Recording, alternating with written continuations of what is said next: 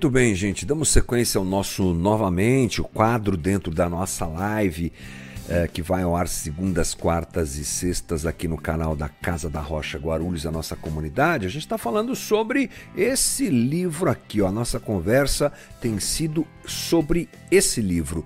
Um livro escrito pelo querido John Stott teólogo super importante para nossa para o nosso crescimento e entendimento bíblico e ele escreveu esse livro uh, baseado no Apocalipse nas sete cartas uh, enviadas às igrejas esse material está no Apocalipse o nome do livro que Cristo pensa da igreja.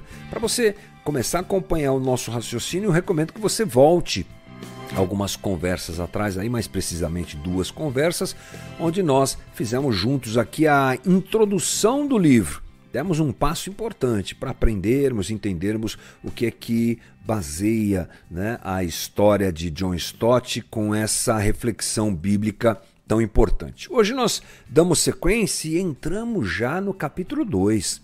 A própria introdução, já abordamos ali o capítulo 1. Um. No capítulo 2, é, tanto do livro é, quanto do Apocalipse. É isso, porque a partir do capítulo 2, John Stott já começa a falar sobre as igrejas. Então, eu quero ler com você é, esse texto de John Stott, que é o capítulo 2, do versículo 1 ao 7. Porque agora John Stott escreve, perdão, João escreve a igreja em Éfeso.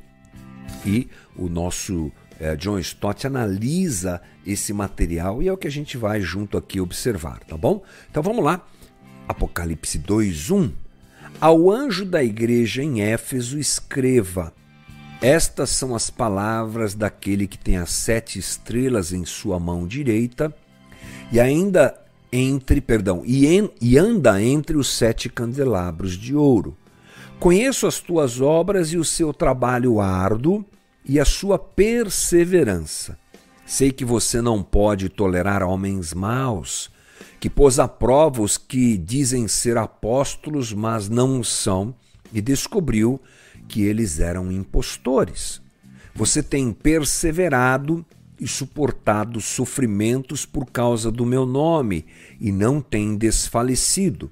Contra você, porém, tenho isso: você abandonou o seu primeiro amor. Lembre-se de onde caiu. Arrependa-se e pratique as obras que praticava no princípio. Se não se arrepender, virei a você e tirarei o seu candelabro do lugar dele. O 6. Mas há uma coisa a seu favor: você odeia as práticas dos nicolaítas, como eu também as odeio. Aquele que tem ouvidos, ouça o que o Espírito diz às igrejas. Ao vencedor darei o direito de comer da árvore da vida que está no paraíso de Deus. Muito bem, essa então é a carta uh, dentro do livro de Apocalipse, é o texto, é o recado é, mandado por Jesus através de João à igreja em Éfeso. Bom, vamos lá. Por que, que o texto começa com a igreja em Éfeso? Por que a primeira igreja alcançada é a igreja de Éfeso? Porque ela estava mais perto da ilha de Patmos. Parece uma resposta simples e é mesmo. Ela está a cerca de 96 quilômetros só da ilha de Patmos. Se um mensageiro fosse em linha reta, 96 quilômetros, tudo tranquilo. Outra coisa importante é destacarmos que uh, Éfeso era a capital da província romana na Ásia, ou seja, é uma cidade muito importante. É um próspero centro de negócios, estava na rota comercial de Roma ao oeste, ligava Roma ao oeste e tem um aspecto também nessa cidade muito relevante. Então guarde isso. É um centro de negócios importante, uma rota comercial importante, mas também uma cidade marcada por muita idolatria. É a sede, a sede do templo de Diana, o Artemis, é, que é a mesma entidade, se encontrava lá na cidade de Éfeso. Então é uma cidade uh, com uma importância cultural, uma importância comercial e uma importância religiosa para aquela, aquela região.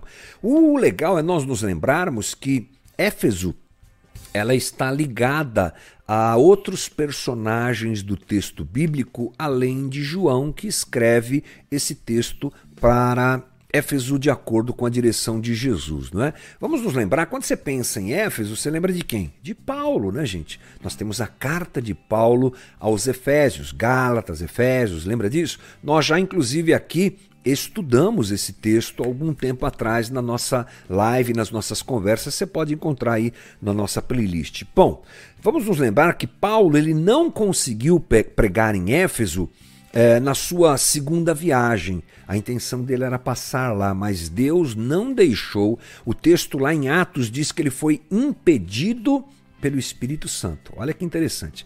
Na volta, ele passa por Éfeso e na sua terceira viagem, Paulo vai para lá.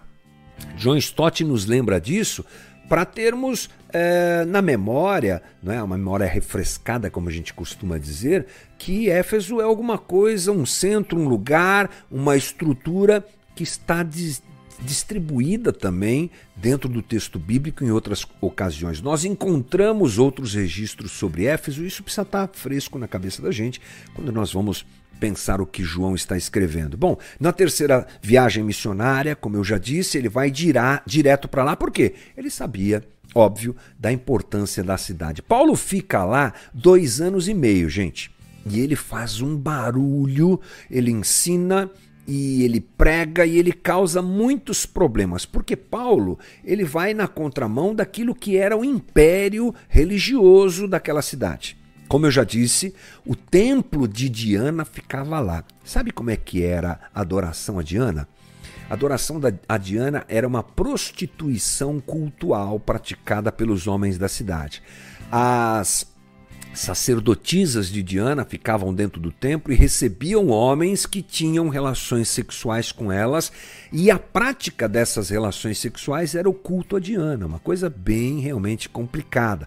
Paulo prega esclarece o evangelho e o resultado é tão forte que ele causa problema com os vendedores das miniaturas de eh, Diana.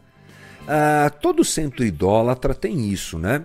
Nós temos aqui em São Paulo a Aparecida, e você vai lá e você tem lojas e lojas e itens e itens ligados a essa prática de adoração e de idolatria. Bom, hoje nas igrejas também tem, né? Tem um candelabro, tem um óleo santo, tem um monte de coisa, mas vamos nos ater a essa prática idólatra espalhada pelos centros, eh, pelas cidades e aí por diante. Então era mais ou menos isso que Paulo encontrou lá. A pregação de Paulo faz um efeito tão grande que ele tem problemas com os vendedores porque eles começam a vender menos. É, eles têm um problema e acabam expulsando Paulo de lá. Isso está em Atos capítulo 19, tá bom? Então isso já nos refresca a memória sobre a cidade de Atos, de, perdão, sobre a cidade de Efésios e tudo o que aconteceu lá. Mas tem um outro é, é, personagem importante que entra também na história com a cidade de Éfeso, que é Timóteo. Porque Paulo, depois desse tempo, vai embora e ele deixa Timóteo. Paulo fica preso em Roma. Vamos aos links que a gente tem que fazer para saber sobre o que nós estamos falando, né? E Paulo escreve à igreja de Éfeso, é a carta de Paulo aos Efésios, e depois ele escreve duas cartas para Timóteo, primeiro e segundo Timóteo. Então o centro desse movimento todo é a igreja em Éfeso. A passagem de Paulo, depois a ida de Timóteo, as cartas que Paulo escreve, tanto para a igreja quanto para Timóteo, tudo isso é, tem como centro é, a cidade de Éfeso e a igreja presente lá. Bom, a tradição diz uma coisa interessante, gente. A tradição diz que João substituiu Timóteo e agora é João que, isolado em Pátimos, escreve para Éfeso. Por que, que a gente diz a tradição?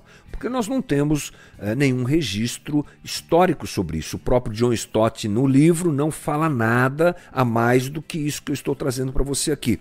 Não é? é uma informação que nós temos na história que provavelmente seja real. Bem, o que acontece é que quando, na sequência agora, vamos tentar começar a, a compreender o que Jesus fala para Éfeso, né?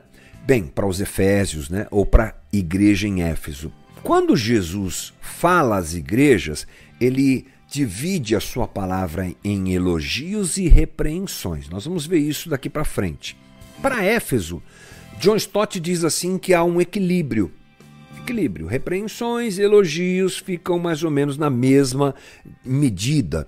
O John Stott destaca uma coisa interessante que quando Jesus diz alguma coisa sobre a igreja, a gente tem que prestar atenção. Já falamos isso na introdução da nossa conversa sobre esse livro, né? Por quê? Porque ele conhece e sabe tudo sobre as igrejas. Então vamos começar uh, novamente aqui lendo Apocalipse 2, versículo 1. O que é que Jesus fala para a igreja em Éfeso? Versículo 1: Ao anjo da igreja em Éfeso, escreva: Estas são as palavras daquele que tem as sete estrelas em sua mão direita e anda entre os sete candelabros de ouro. Bom, o que, que isso quer dizer? As igrejas, gente, são os candelabros. Nós conversamos isso na introdução do livro. John Stott reforça isso agora. As igrejas são os, o, o candelabro. Lembre-se que Apocalipse tem uma forte situação de figuras, né? Então, John Stott nos ensina que esses candelabros representam as igrejas e Jesus anda no meio delas. Jesus está no meio do seu povo. Jesus visita, Jesus conhece a igreja. O versículo 2 já nos apresenta uma situação também interessante para a nossa conversa. Diz assim: já é Jesus falando para a igreja em Éfeso. Conheço as suas obras e o seu trabalho árduo e a sua perseverança. Sei que você não pode tolerar homens maus, que pôs à prova os que dizem ser apóstolos, mas não são, e descobriu que eles eram impostores. Interessante, hein? Então, John Stott destaca três virtudes da igreja em Éfeso já nesse versículo, tá bom? E na sequência dele. Primeiro, é uma igreja de obras, ou seja, uma igreja ativa. Uma igreja que tem um trabalho árduo, é assim que Paulo fala. É uma igreja que serve a Deus servindo aos seres humanos. É uma igreja que cuida dos necessitados, é uma igreja que trabalha pelo reino, é uma igreja diligente, uma igreja conscienciosa, ou seja, uma igreja com consciência de que na relação com Deus precisa haver um desenvolvimento na relação com os homens, né? Aquilo que a gente frequentemente fala aqui, uma relação vertical, mas também uma relação horizontal. A igreja em Éfeso, portanto, ela era muito ativa e Jesus reconhece isso e exalta e elogia Éfeso por conta disso. Segunda coisa que John Stott destaca é que Jesus ele exalta a perseverança dessa igreja. Lembra, gente? Nós tínhamos nesse momento histórico uma perseguição muito grande contra os cristãos. Em Éfeso não era diferente uma oposição muito grande que exigia, inclusive, que eles adorassem ao imperador. É? Então, lembre-se que Éfeso é envolta numa situação muito séria. A igreja em Éfeso está no centro de magia. O adoração a Diana, como eu acabei de dizer para você, é um centro de idolatria. E Paulo, inclusive, relata isso muito claramente. Lucas registra isso em, em Atos. Né? Então, os cristãos, por conta disso, é, eles não eram só perseguidos, eles eram odiados eram desprezados, eram difamados. John Stott ressalta que provavelmente por conta dessa situação, aqueles irmãos tinham problemas financeiros, porque era difícil para eles comprar e vender, não faziam parte da estrutura do cosmo, não é? daquele, daquela região, daquele lugar estavam contra a situação toda e eles tinham dificuldade. John Stott diz que lá em Apocalipse 17, é, perdão, Apocalipse 13, 17, João diz que era preciso ter a marca da besta para comparar e vender. Provavelmente, diz Stott, quem não adorasse o imperador era boicotado. Era sobre isso que ele está uh, falando. A gente vai chegar no capítulo 13 para ver isso com mais calma, mas a gente já percebe essa ligação interessante feita pelo Stott aqui. Apesar disso, os efésios se mantiveram firmes e fiéis. Então, Jesus destaca aqui a perseverança daquela igreja. E a última coisa que Jesus fala sobre qualidades, o último elogio, digamos assim, é a ortodoxia da igreja. Eles tinham uma fé ortodoxa, ou seja, é uma fé de acordo com o evangelho de Jesus. Eles eram fiéis ao evangelho de Jesus. Vamos dar uma lida aqui no capítulo 2, versículo 6. Deixa eu colocar na tela para você. Tá aqui, olha só. Mas há uma coisa a seu favor: você odeia a prática dos nicolaítas, como eu também odeio. Uau, o que, que é isso aqui? Bem, o pessoal lá em Éfeso recebeu falsos apóstolos, que são chamados no, textos, no texto de nicolaítas. Esses caras tinham uma tolerância à imoralidade, e a palavra nicolaítas, que vem do grego, quer dizer destruidor do povo.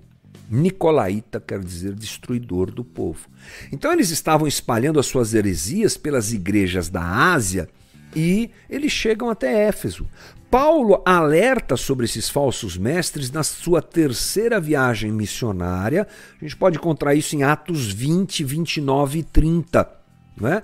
E aí eles chegam até Éfeso. E o que é que os cristãos de Éfeso fazem? Sabe onde está escrito isso? versículo 2 de Apocalipse 2.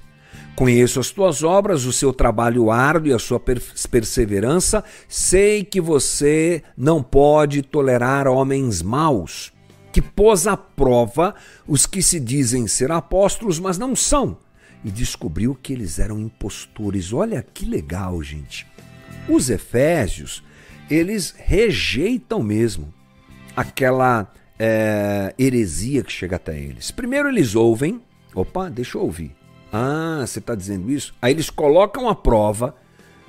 Stott diz que eles provavelmente conversaram, discutiram, consultaram as escrituras, consultaram o que Paulo já tinha deixado e registrado para eles e imediatamente rejeitam completamente o ensino dos nicolaítas. A crença e o comportamento deles, segundo a avaliação da igreja em Éfeso, é falsa. Então eles simplesmente uh, rejeitam isso, conforme a gente vê, inclusive no versículo 6. Você odeia a prática dos nicolaítas como eu, ou seja, eles rejeitam. E os efésios não foram enganados. Eles tinham discernimento não eram odiosos. John Stott destaca, destaca, isso. Eles não eram odiosos, mas eles tinham um amor responsável. Não, não vem com essa conversa, não. Não vem com trízimo, não, se fosse hoje, né? Não vem com esse óleo ungido aí, não. Não vem com essa conversa toda aí, não. Não vem com esse papo de prosperidade, essa conversa toda, porque não está no texto bíblico. É isso que eles fazem, isso serve para gente. Bom, Uh, outra coisa importante uh, dentro desse aspecto que é uma igreja pura. Essa ortodoxia gera uma igreja uh, pura, não é? É? alguns anos depois, a mesma igreja foi reconhecida pela sua pureza doutrinária. Olha que interessante. Ah, no século II, o bispo de Antioquia, Inácio, ele escreve a Éfeso né? Nós temos isso, né? os estudiosos têm isso. E ele diz o seguinte: vou ler para você, está no livro do John Stott. Vocês vivem de acordo com a verdade e a heresia não encontra lugar entre vocês.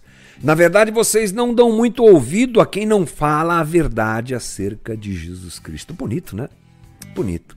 É uma igreja, portanto, que trabalha, é uma igreja com a fé é, purificada, é uma igreja que rejeita idolatria, é uma igreja que, mesmo dentro de um sistema opressor, se mantém firme no Evangelho de Jesus Cristo. Era uma igreja perfeita? Não, quase perfeita, porque Jesus também tem uma queixa sobre a igreja em Éfeso, que ele destaca e ele apresenta no texto eh, de Apocalipse. Nós veremos isso na próxima live, na próxima conversa aqui no Novamente. Né? Então paramos hoje eh, tendo observado, observando os elogios que Jesus faz a igreja em Éfeso e a gente já pode aprender algum bocadinho de coisa com isso, né? Esse foi o nosso novamente de hoje. Quarta-feira a gente volta e continua conversando sobre esse papo tão legal aqui da, uh, do recado, da palavra de Jesus às igrejas lá no Apocalipse. Bora!